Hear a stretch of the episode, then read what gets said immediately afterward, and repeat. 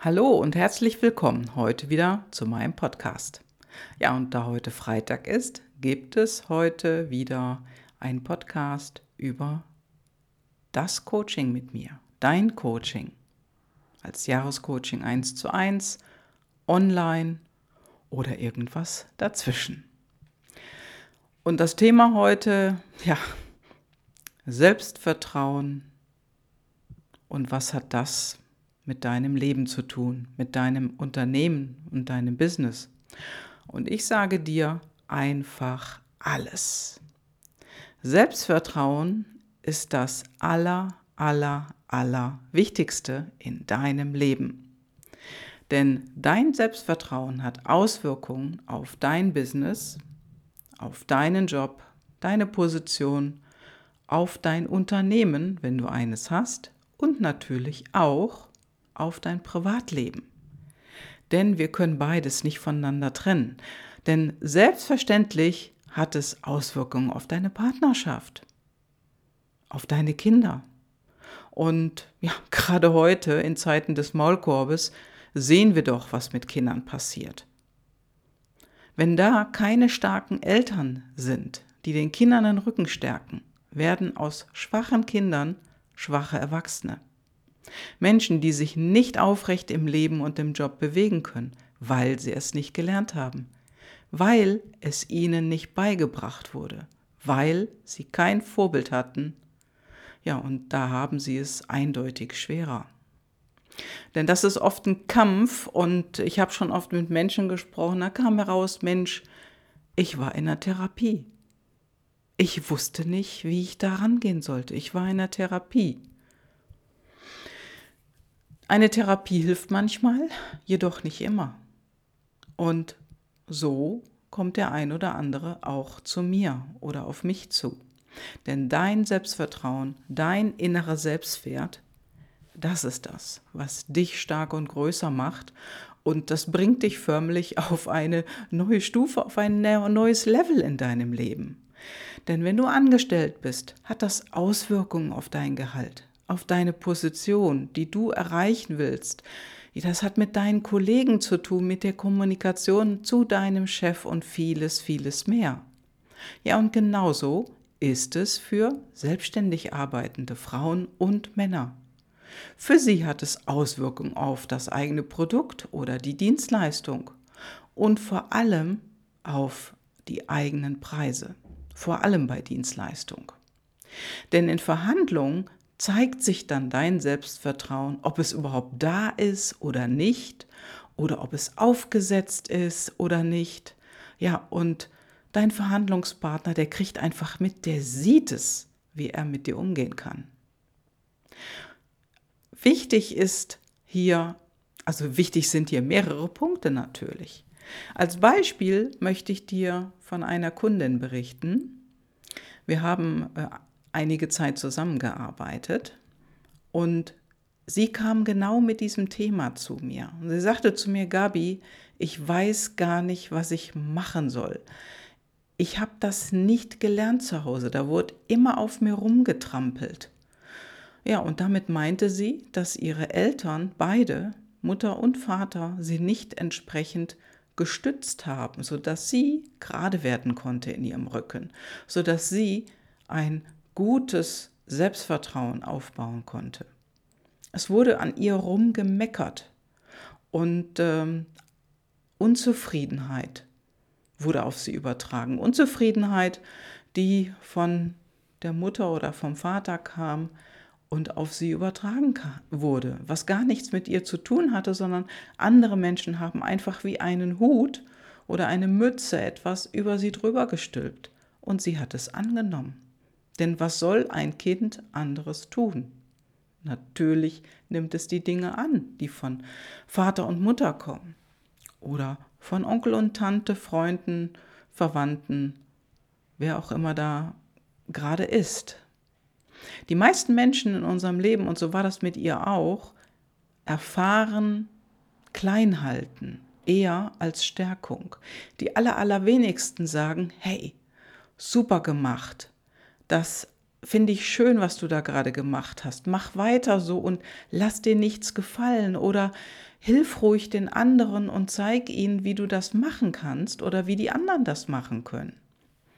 Welche Menschen oder ich spreche dich jetzt ganz persönlich an, der oder die du das jetzt hörst, welche Menschen haben dich aufgebaut in deinem Leben?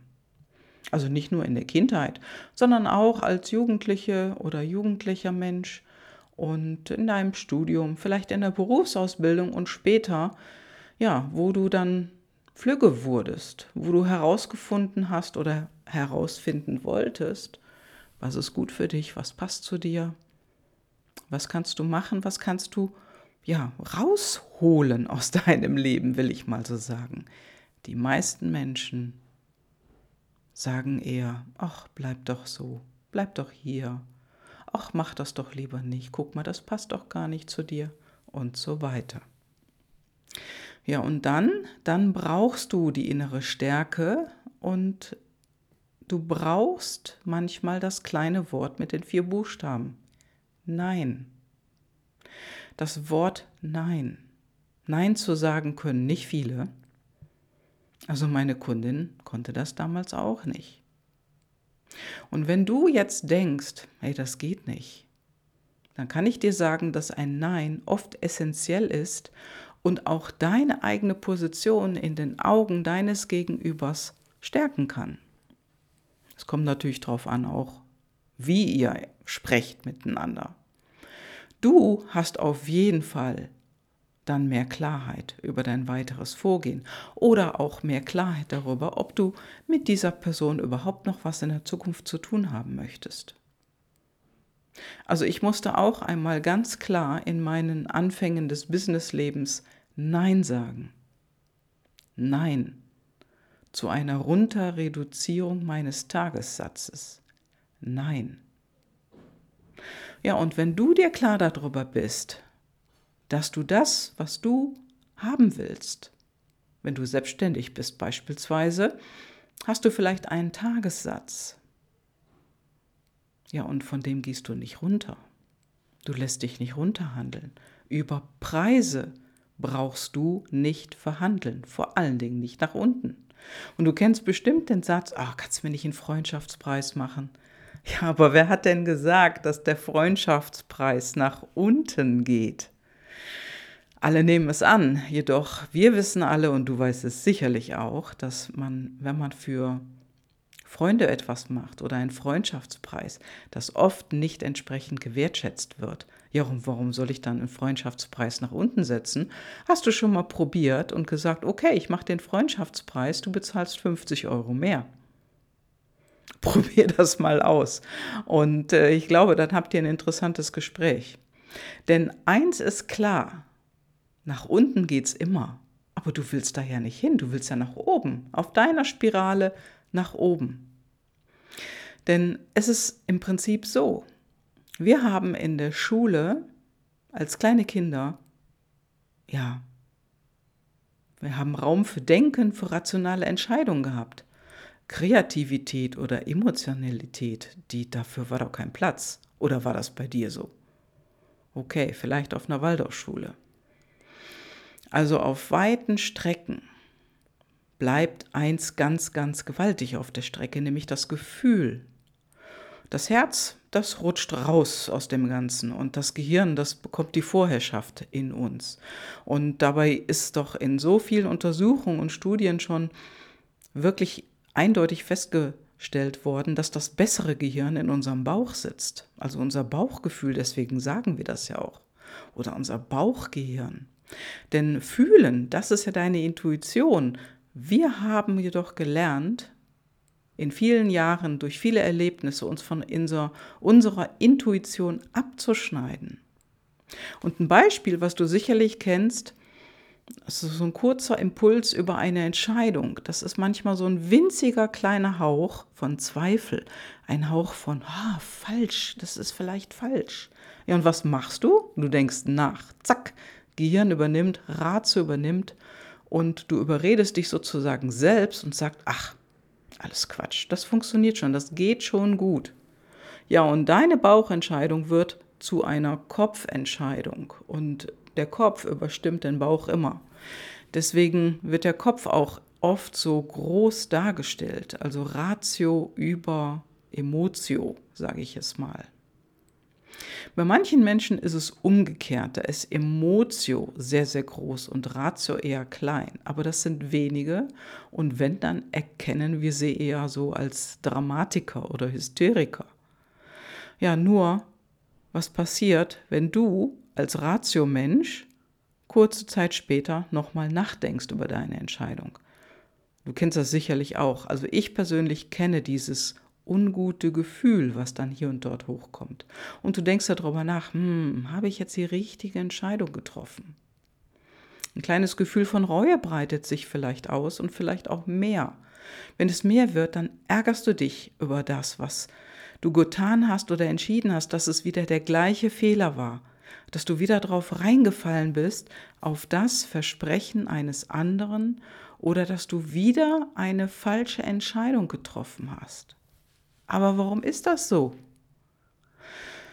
Letztendlich, ja, du bist konditioniert und zwar über viele Jahre hinweg. Und das, das ist zum Beispiel ein ganz, ganz wichtiges Thema, die Konditionierung aufzuheben. Und das ist das, was ich mit allen meinen Kunden mache. Mit meinen Kunden, mit meinen Kundinnen. Das sind ja ehrlich gesagt hauptsächlich Frauen. Denn uns ist viel mehr an so einer, einem Bauchgefühl, an der Intuition abhanden gekommen. Denn das, was wir hier Intuition nennen und was über ja, was von vielen Menschen auch belächelt wird, dass ja, du mit deinem Gefühl. Ja, aber was macht denn die Werbung? Aber was macht denn die Werbung? Die Werbung setzt total auf Gefühl. Das siehst du vor allen Dingen bei der dunklen Schokocreme-Werbung. Die setzen total auf Gefühl. Und das ist einfach wichtig, denn du verkaufst mit Gefühl und das machst du mit dir selber. Du verkaufst dich über, ja, auch über Gefühl, über den ersten Eindruck und du verkaufst dich auch über dein Standing, über deinen Selbstwert, über deine innere Kraft. Dein Gegenüber bekommt das alles mit im Unterbewusstsein. Und das sind dann oft so Menschen, über die gesprochen wird, hey, der ist aber klar. Mensch, der ist ja richtig da. Boah, so wie der möchte ich auch gerne sein. Das sind dann oft so Gedanken, die da sind. Und ähm, ja, den hängen wir auch oft nach und selber haben wir keine Idee, wie wir da hinkommen, wo der andere vielleicht schon länger ist. Und vielleicht war es auch nicht in seiner Vergangenheit. Ich kann dir nur sagen, dann melde dich bei mir.